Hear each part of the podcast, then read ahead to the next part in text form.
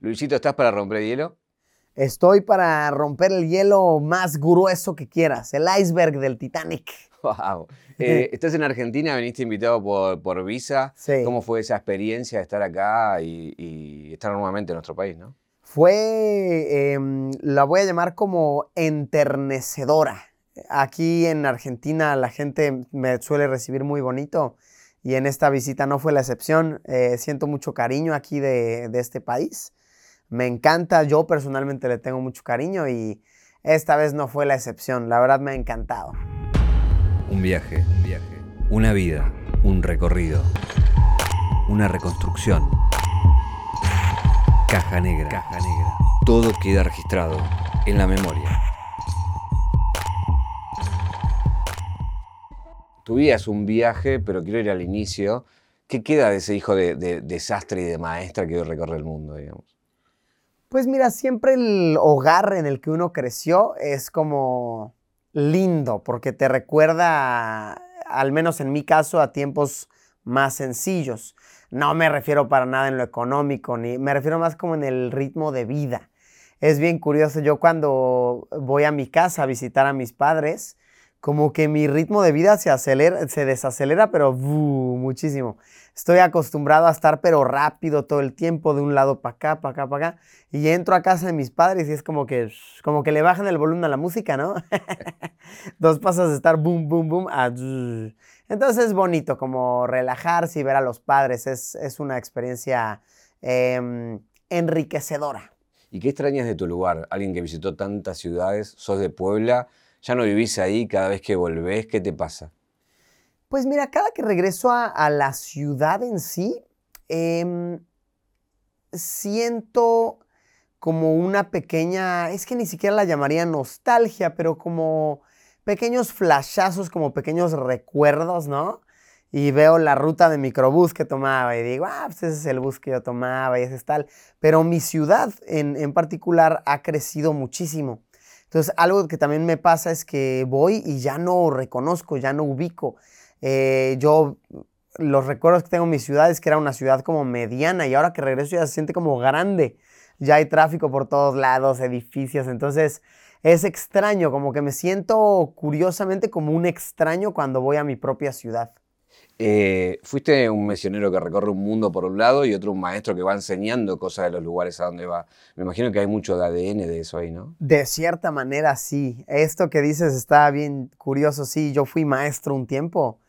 Era yo maestro en una preparatoria, una mm, secundaria, le llamarían aquí, eh, de chicos expulsados. Chicos que no querían otras escuelas iban a esa. Entonces era una escuela, la verdad, difícil porque eran chicos rebeldes. Entonces, lograr que lean un libro, lograr que hagan la tarea es muy complicado. Encima de esto, pues yo era muy joven cuando era maestro. Tenía yo que te gusta 23 años, algo así. Pues yo era bastante joven. Entonces creo que me quedó un poquito ese gusto que tengo como por enseñarle a la gente cosas. Eh, yo soy una persona muy curiosa eh, y me gusta como ilustrar, como abrir mentes, ¿no? Entonces eso me queda del lado de, de maestro. Y le da, del lado misionero, como bien lo mencionas, ya con el tiempo, ¿no? Y conociendo más partes del mundo y más culturas y en general la edad, ¿no? Uno va madurando y va siendo más sabio. O sea, si vas a cierto lado, tú intenta absorber algo de sus creencias en vez de intentar inculcarles. Eh, hoy en día trato de ser muy respetuoso con lo que es el hogar de alguien cada que visito un sitio, trato de respetarlo como lo que es, como el hogar de alguien más. Ahorita que estoy en tu país, pues lo respeto como lo que es, ¿no? Y las costumbres de aquí las abrazo. No voy a venir a decirle a la gente, oye, el taco es mejor que lo que tú comes. Pues no, pues no está bien, ¿no? Tienes que respetar las creencias y la cultura. Hoy estamos en, en otro mundo. Cuando entraste a la universidad, entraste a estudiar comunicación. Era otro mundo. ¿Por qué fuiste a estudiar comunicación? Yo estudié la carrera de comunicación, la verdad, porque soñaba y, sigo soñando, la verdad, eh, con, con ser escritor. Yo toda mi vida quise ser escritor. Me gustaba mucho leer, por ejemplo, mm, Stephen King. Cuando yo era jovencito leía mucho de él y me encantaba. Entonces yo decía, algún día yo quiero ser como, como novelista, como escritor.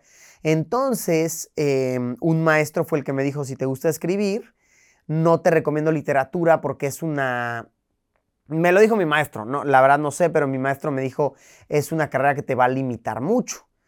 Y él me dijo, ¿y tú cómo tienes como más chisma por allá, eh, eh, más chispa, perdón? Em, tienes que intentar como más empezar a escribir como en lo que es periodismo, etc. Y bueno, ya de ahí, pues la verdad mi manera de hacer periodismo cambió muchísimo al punto de hacerlo en formato video, ¿no? Eh, más, más pronto que tarde descubrí que, que soy bueno hablándole a una cámara y como que tengo esta creatividad. Entonces creo que el, periodismo que se me enseñó lo aplico más que escribiéndolo eh, en video. No obstante, pues sí he escrito ya dos libros, entonces de cierta manera creo que me quito esa, esa pelucita, ese comezoncito que uno tiene. Em, pero sí, fue, fue por eso que estudié comunicación, como para acercarme a ese mundo. Eh, empezaste en YouTube en la primera década del, 2000. Eh, hoy todo el mundo quiere estar en YouTube, ser youtuber, pero vos lo viste cuando no era algo todavía como una profesión. ¿Por qué miraste ahí? Mira, yo eh, cuando empecé a hacer videos, habían algunos youtubers hispanos, pero sobre todo de habla inglesa, em, que ya ganaban dinero. entonces yo los veía y yo lo veía como algo muy lejano, pero decía, ¿cómo es que...? Y todo fue un aprendizaje, porque yo empecé a ver youtubers, te repito, sobre todo estadounidenses, y veía que de verdad tenían contenido bien producido, que yo viéndolos, también eso te deja la carrera de comunicación, que todo lo que ves, ya sea un comercial, una película, lo que sea, siempre en tu cabeza estás midiendo tiempos de producción. A ti te debe pasar siempre, ¿no? Que ves una peli en el cine, cualquier persona ve una película. Pero los que nos dedicamos a la producción vemos, ay, wow, se tardaron tanto haciendo esto. ¿Cómo lo hicieron? ¿Cómo lo hicieron? ¿Cuánto les costó? ¿Cuántos extras? Entonces yo veía el trabajo de estos youtubers y decía, a ver, claramente no es una película, pero sí es un trabajo complicado.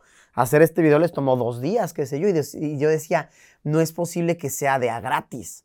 O sea, nadie trabaja de a gratis. Entonces me puse a investigar y ya fue que averigüé que pues, la gente puede ganar dinero por, por YouTube. Y pues la verdad eso fue lo que me motivó, que dije, ah, como algún día podría hacer esto un trabajo. Y por eso fue que me, metí a este rumbo. Pero como dices, cuando yo empecé, era algo muy desconocido. Yo sí soy de los que le ha tocado ver cómo la industria se ha ido abriendo eh, desde que era un huevito. Eh, también porque, bueno, uno no imagina ser un youtuber conocido en todo el mundo y vos lograste de alguna manera eso y fuiste enterándote a la vez de que eso podía ser posible, digo, ¿no? Sí, la verdad he ido aprendiendo en, en muchos aspectos, incluso me gusta pensar que para los que van a ser más jóvenes, yo he cometido errores para que ellos no los cometan, ¿no? Y he aprendido cosas eh, para que, para esparcir este conocimiento, ¿no? Entonces, eh, de cierta manera tengo una fantasía en mi cabeza de qué sé yo, en 20 años más, ¿no? Como ver ya las nuevas generaciones. Yo ya voy a estar como recordado, pero pues ya más como creo que ya más olvidado, ¿no? Pues lo que pasa naturalmente. Pero sí me gusta pensar que mm, dentro de la industria he sido un poquito, pues un, un parteaguas, ¿no? Alguien que ha abierto caminos para las nuevas generaciones. ¿Cuándo entendiste que en los viajes estaba tu mundo? Esto yo lo aprendí, em, pues por ahí del 2016, yo creo, porque realmente mi carrera como youtuber, pues empezó haciendo otro género de videos.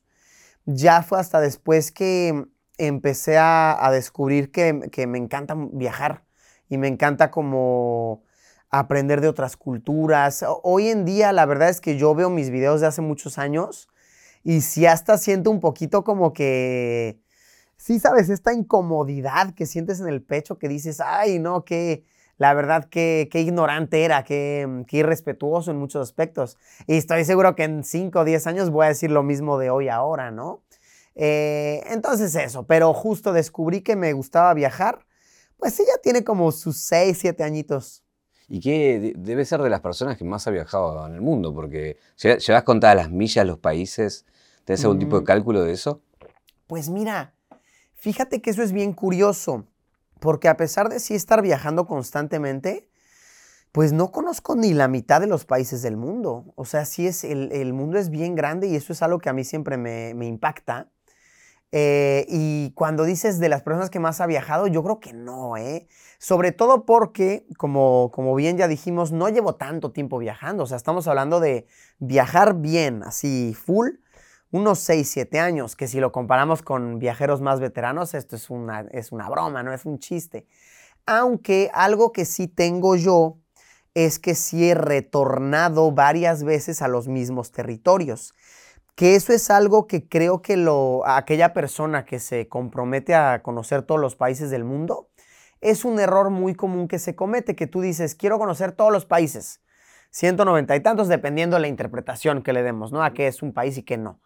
Eh, y cuando te, te lo comprometes, acabas yendo, es como, por ejemplo, yo vengo acá a Argentina y vengo a Buenos Aires y digo, ya fui a Argentina.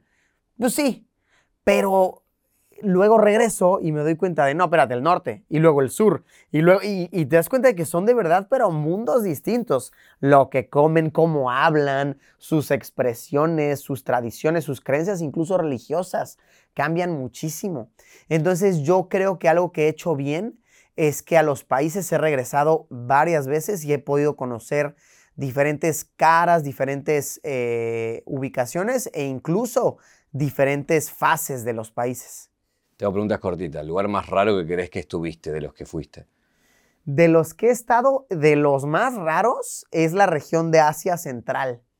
Lo que es, por ejemplo, países como Uzbekistán, Kirguistán.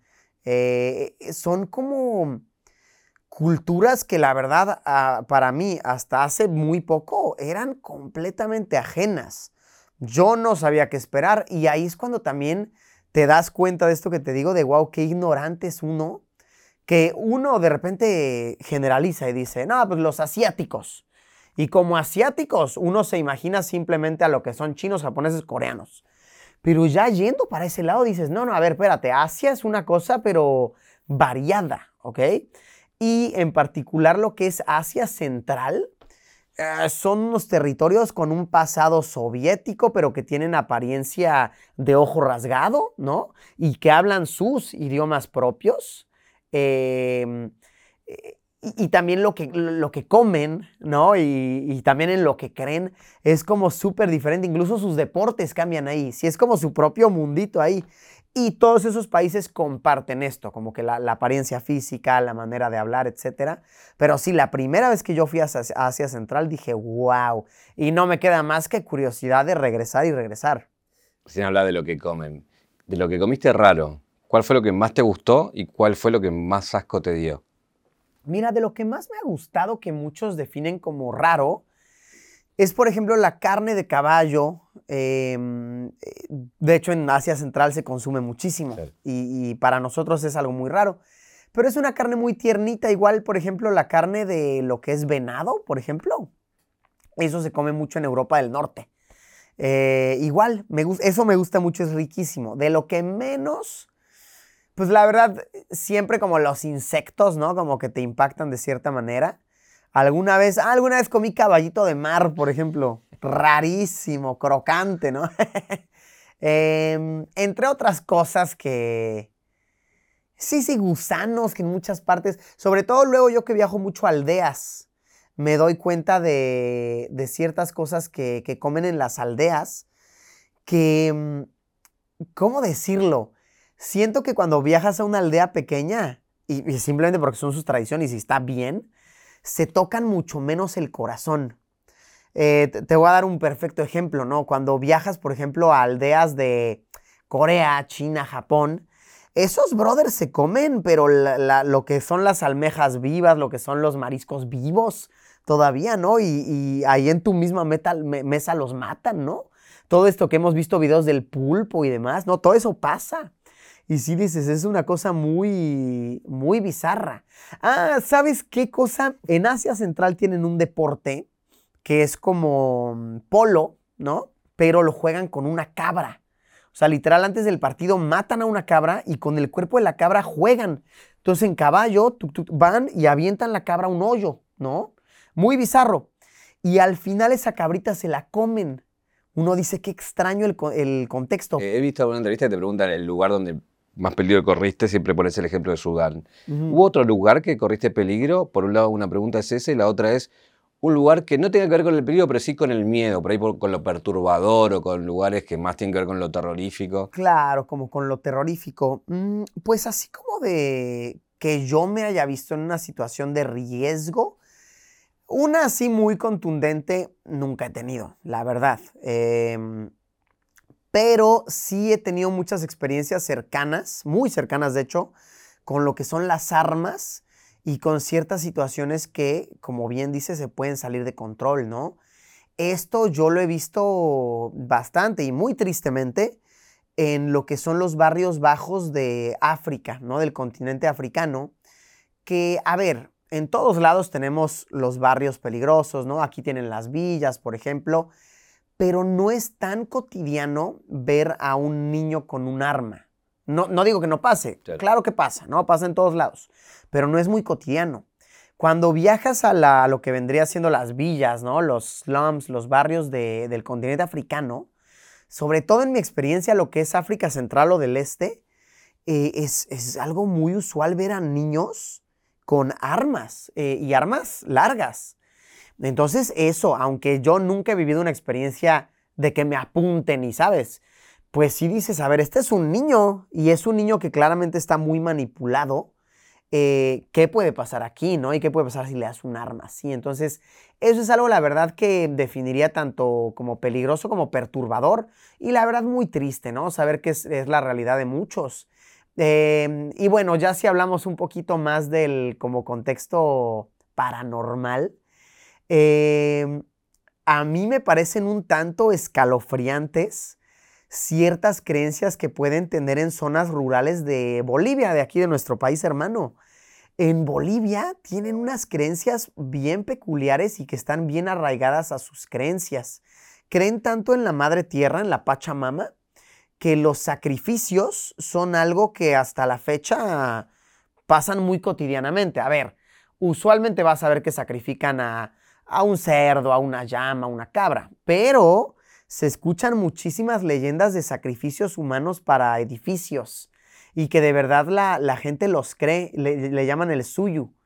Em, entonces, eh, se dice que en todas las construcciones grandes, eh, ni siquiera te vayas a aldeas, ¿eh? en La Paz, por ejemplo, que es su ciudad más grande, La Paz, Bolivia, se dice que todas las grandes construcciones tuvieron como oferta a uno de los trabajadores, a uno de los constructores. Entonces, todo eso siento yo que mezcla lo perturbado, perdón, lo, paranormal con lo real, porque es la creencia que tienen ellos de un poco como del más allá, de la madre tierra, ¿no? con lo que es real, que pues literal mataron a alguien, ¿no? Entonces, eso yo lo defino como muy perturbador. Eh, cuando arrancaste, arrancaste como un youtuber mexicano que seguramente eh, conocía su público, conocía su país, pero después pasaste fronteras y hoy sos de los creadores de contenido de habla hispana, si no el más importante, uno de los más importantes. Uno eh, de, sí, sí, uno de, porque somos muchísimos. ¿Qué te pasó cuando viste eso en otros países? Eh, cuando viste que el público se te acercaba, que te pedían fotos, que movilizabas en otros lugares muy distintos a los tuyos, digamos. Sí, eso también fue un gran, llamémosle, abreojos para mí.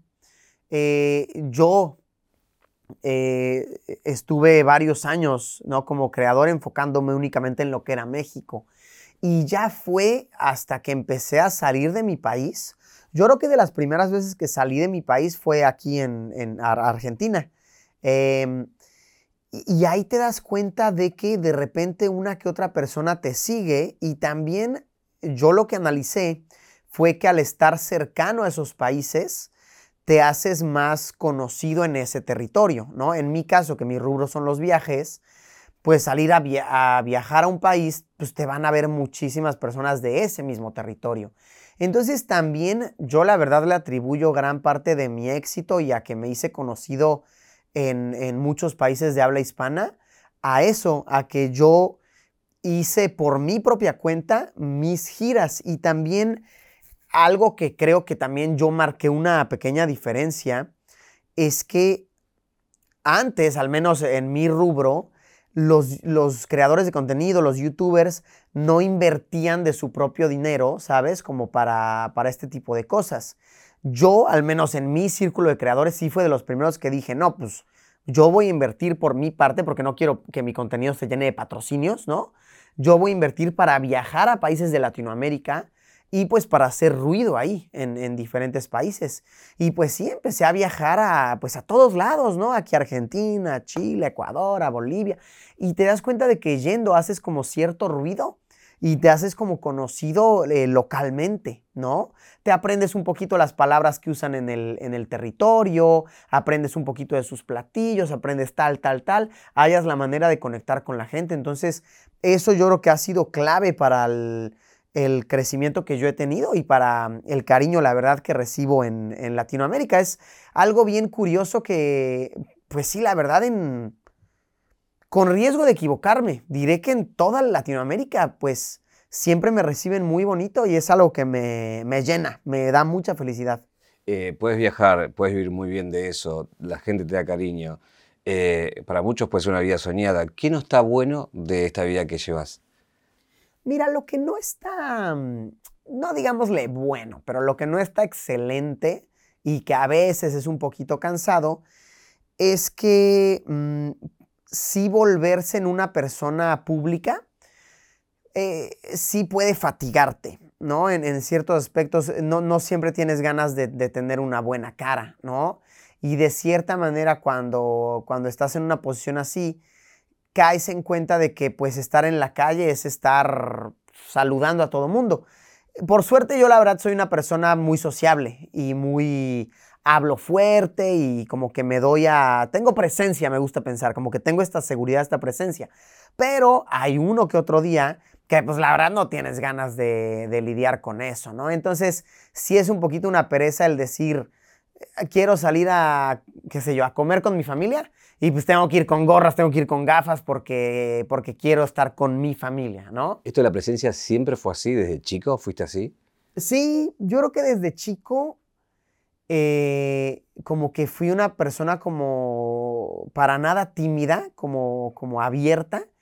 Diría que parte de mi personalidad se dañó un poquito cuando yo estaba en, el, eh, en la secundaria, en el, nosotros la llamamos la preparatoria que viene siendo del grado 9 al 12 más o menos de estudios. Más o menos ahí te voy a contar porque eh, mis papás me cambiaron a una escuela que era mucho como de, de gente rica, de dinero.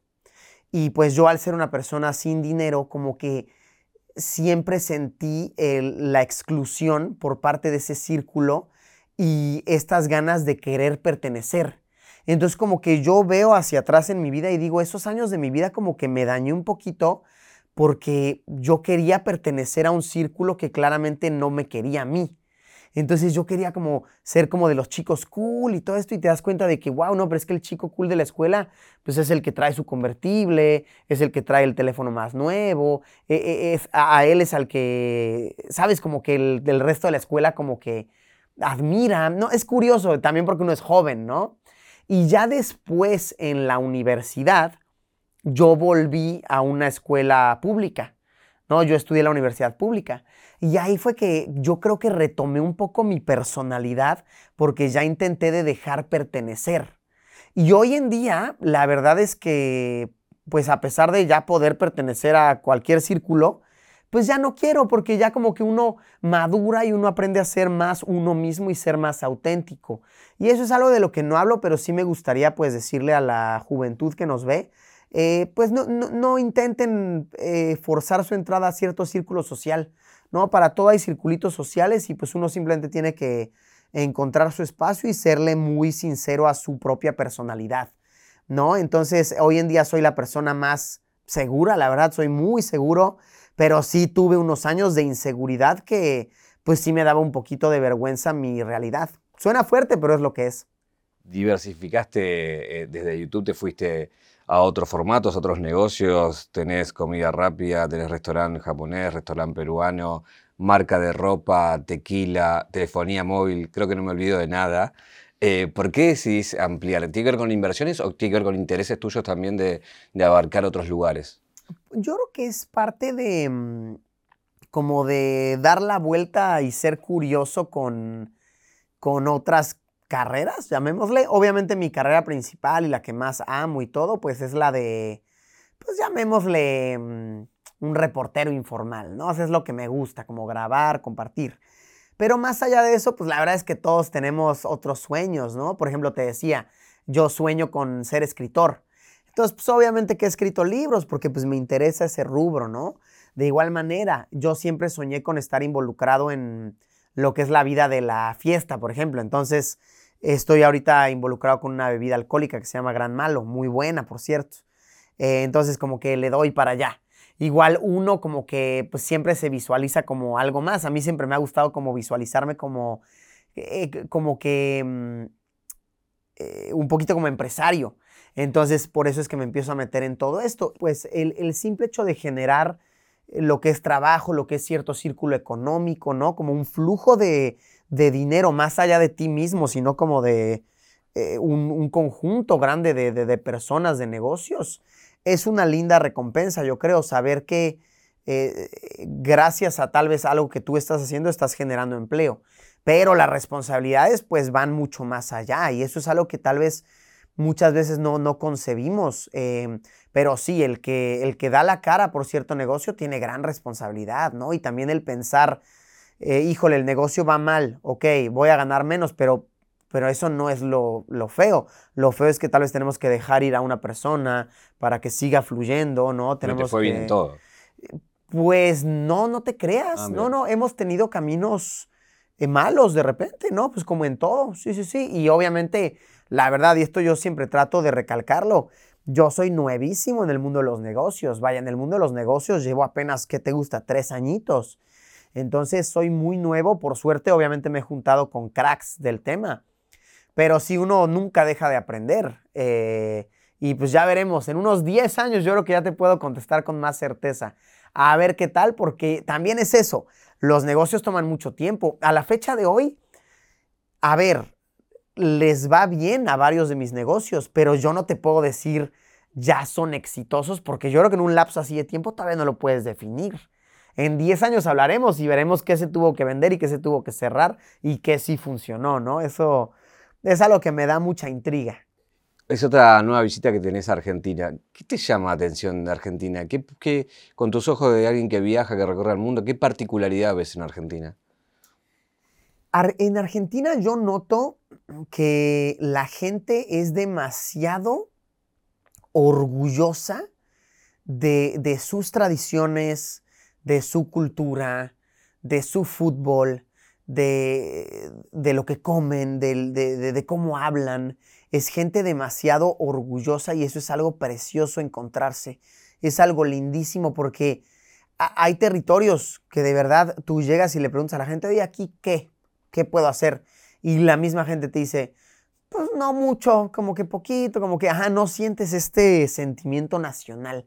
Y aquí en Argentina le preguntas a cualquiera y te va a decir, no, pues esto y esto y este. Y te lo presumen de verdad como oro, como lo que es, ¿no? Como oro. Entonces, eso noto aquí en Argentina que es eh, divino. Igual algo muy arraigado que se, que se tiene aquí y que a mí me parece fascinante es todo esto de la, la, cultura musical, ¿no? Que pues, aquí han salido músicos grandísimos. Y te das cuenta cuando vienes aquí que sí la gente escucha muchísimo música local y sus artistas locales de verdad los quieren mucho, cosa que, repito, en otros territorios no existe este sentimiento, no existe el vamos a enaltecer a nuestro músico local, no, no pasa mucho. Y aquí eso es lindísimo, ver cómo la gente está bien orgullosa y les encanta presumirlo. ¿Algún lugar en particular que te lleves de este viaje? Decís, me gustó esto, cuando fui a tal lugar vi tal cosa. Mira, eh, de aquí de Argentina en general, yo creo que un, viaje que siempre me va a, traer lindos eh, recuerdos y demás es un viaje que yo hice por el norte de Argentina, toda la zona de los Salares. Me acuerdo que visité una comunidad chiquitica que se llamaba Tolar Grande, em, que es un, un pueblito que se caracteriza porque tiene unas montañas que parecen como Marte el suelo es rojo, las piedras son rojas. Entonces, precioso y como poder convivir con la gente local de ahí que, pues, evidentemente es muy diferente a la gente de ciudad. Eh, es algo muy, muy enriquecedor. Por ejemplo, algo que a mí me llama mucho la atención de, de por allá de las comunidades del norte. Eh, incluso la, la cultura del mate la sientes mucho más arraigada ya, pero mucho más. Aquí en la ciudad, claro que la gente toma mucho mate y es a lo que se hace muy cotidianamente, pero cuando vas a las comunidades más pequeñas, puta, se la pasan mamando esa cosa, pero todo el día. Incluso me ha tocado ver cómo el mismo mate, la misma hierba, eh, la secan y la vuelven a usar, ¿no? Y platicas con el viejito y te dice, no, ¿y, que, ¿y cuánto tiempo llevas con esta matera? Con este mate, perdón. Eh, no, con este mate llevo cinco años, ¿no? Y, llevan cinco años que no han cambiado ese mate. y lo reusan y nada más le añaden nuevo. Entonces acaba una plasta así de más. Algo muy de pueblitos, ¿sabes? Sobre todo con los viejitos. Y creo que para vivir esa experiencia sí hace falta a las aldeas más pequeñas. Recién hablaste de Marte. ¿Soñás con ir al espacio? ¿Un viaje? ¿Al espacio? Ay, sí, como no, me encantaría, ¿eh? Me encantaría. Yo ahí ya tengo mi, ahorrito para cuando saquen el vuelo comercial. Aunque los precios aún son inciertos, ¿no? De repente dicen que va a costar 300 mil dólares. Hay unos que dicen medio millón, hay otros que ya hablan de las seis cifras. Eh, bueno, serían siete cifras, ¿no? Millón, ajá. Em, entonces sí, me encantaría, me fascinaría. Siento que me aterraría un poquito también pero sin duda es algo que en cuanto se pueda y en cuanto se me presente una oportunidad, la voy a tomar. Sé que no tengo mucho tiempo, ya te vas al vuelo, pero quiero regalarte algo antes. Sí. Uno es esto. A ver. Vos, que es, eh, abrilo. Es un regalo 0800 Roach. A ver qué belleza. ¡Ay, carambita! Hasta mamoncito, ¿eh? Mira que yo no soy mucho como de bling bling, como de joyas, pero lo que son anillos sí los uso. Bien. La verdad, anillos sí los uso como que es lo que no me vas a ver nunca con una cadena o con qué sé yo, con diamantes acá, pero un anillito bueno, sí, se aplica. Oye, muchas gracias. ¿Por qué, ¿Por qué, usas el pelo largo o usabas el pelo largo? Es más corto. Ahorita ya me lo corté un poquito. Em, mira, todo es porque yo no supe que tenía el cabello rizado hasta una edad muy avanzada de mi vida, o sea, tal vez hasta los 19 años, porque toda mi vida yo usé, bueno, no toda mi vida, pero casi toda mi vida, yo usé el pelo corto, ¿no? Entonces tal vez desde que tenía, no sé, 10 años hasta que tenía 19, lo usé cortito también por el colegio, ¿no? Que me exigían pues, usar uniforme, cortarme el cabello. Y hasta que entré a la universidad, eh, pues ya me, lo dejé crecer y me di cuenta que creció, pues, ¿cómo dicen? Crespo, rizado. Pero tenía el dato que te gustaba porque veías una serie argentina. Ah, bueno, pero eso tenemos que irnos a cuando era muy chiquito. No, sí, sí, qué bueno que lo dices. Y de hecho esto va acompañado de un dato curioso. Yo cuando tenía, puta, 7, 8 años, veía una serie argentina que se llamaba Cebollitas no sé si la conocen ustedes. Es buena, ¿no? La pasaban en un canal que se llamaba el SAS, ¿no? Este, muy buena. Y los chicos ahí, los pibes, usaban el cabello largo. Entonces, pues yo me quería parecer a ellos. Y yo cuando era chiquito, iba en una escuela como abierta. No tenías que usar uniforme, podías usar el cabello como querías. Entonces, me lo dejaba largo. Pero curiosamente, hay fotos incluso de mí de chiquito con el pelo larguito, lacio. O sea, de verdad, alisado, nada más hasta abajo se hacía como un pequeño rulo así. Y, y, luego ya entré a una escuela de uniforme, tuve que cortármelo y hasta que crecí fue que me di cuenta. Y de hecho, pues ni mi mamá ni mi papá son rizados. Entonces yo digo, o soy hijo del lechero, eh, o, o, lo que dicen mucho, que si te rapas mucho el cabello, cambia, porque eso se, dice mucho. Y como yo de verdad lo usaba pelón, lo usaba chiquitito, tal vez eso cambió la textura de mi cabello y pues se rizó. Tengo algo para darte acá, que es, no sé si reconoces esto.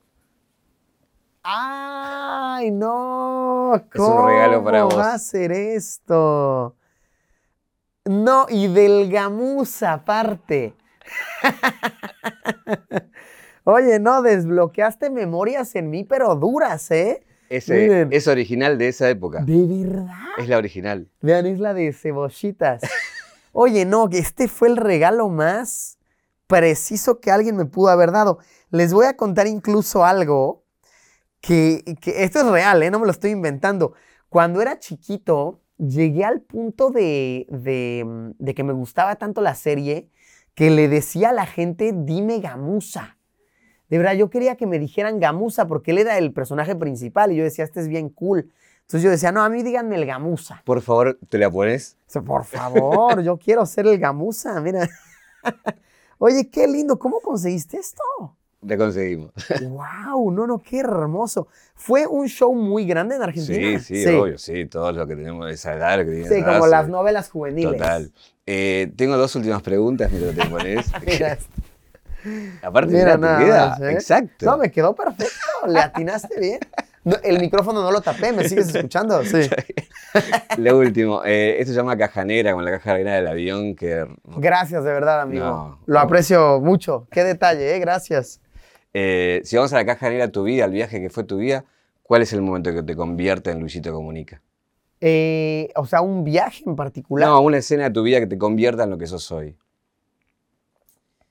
Pues mira, yo le voy mucho a la, la primera vez que viajé a Venezuela, ¿ok? Esto ya tiene unos buenos años. Y, esto cambió muchísimo mi chip, ahí te va por qué. Eh, yo ya viajaba, yo ya hacía videos de viajes, ya me la pasaba por todos lados. Pero repito, yo no tenía mucho conocimiento de la audiencia como de otros lados. Fue cuando fui a, Venezuela, que pues la verdad visité el país en un momento muy duro del territorio, eh, que sentí un, un afecto de la gente, pero especial. O sea, que de verdad yo nunca me había sentido tan, incluso lo llamaré agobiado, de que tanta gente me dijera, no con palabras literales, pero entre líneas me dijeran, confiamos en ti. Como que la labor que estás haciendo al venir va más allá. Y yo nunca lo había pensado así. Y en ese viaje, que fue por ahí del 2017, más o menos, fue que yo dije, a ver, hay, responsabilidad aquí. Y, y este es el hogar de alguien y tengo que respetarlo como lo que es. Eh, entonces eso yo creo que fue un gran parteaguas y toda mi, mi serie de videos que grabé por ahí tu- tuvo un recibimiento muy cálido por parte de la gente. A la fecha me los recuerdan. O sea, de verdad, a la gente, a- a la fecha, perdón, pasa mucho que estoy por X lado y llega un venezolano y me dice, Luisito, gracias porque hace ocho años, hace que siete años hiciste tal cosa eh, es algo muy enternecedor. Entonces, eh, yo creo que ese fue un momento que, que yo dije, a ver, em, esto ya no es simplemente hacer videitos en internet, esto le tiene peso a la gente y hay que darle la responsabilidad y el respeto que se merece. Luisito, muchas gracias por venir, muchas gracias por la nota. Y la última pregunta que tengo es, ¿qué te preguntarías? ¿Qué me preguntaría yo a mí mismo? Me preguntaría...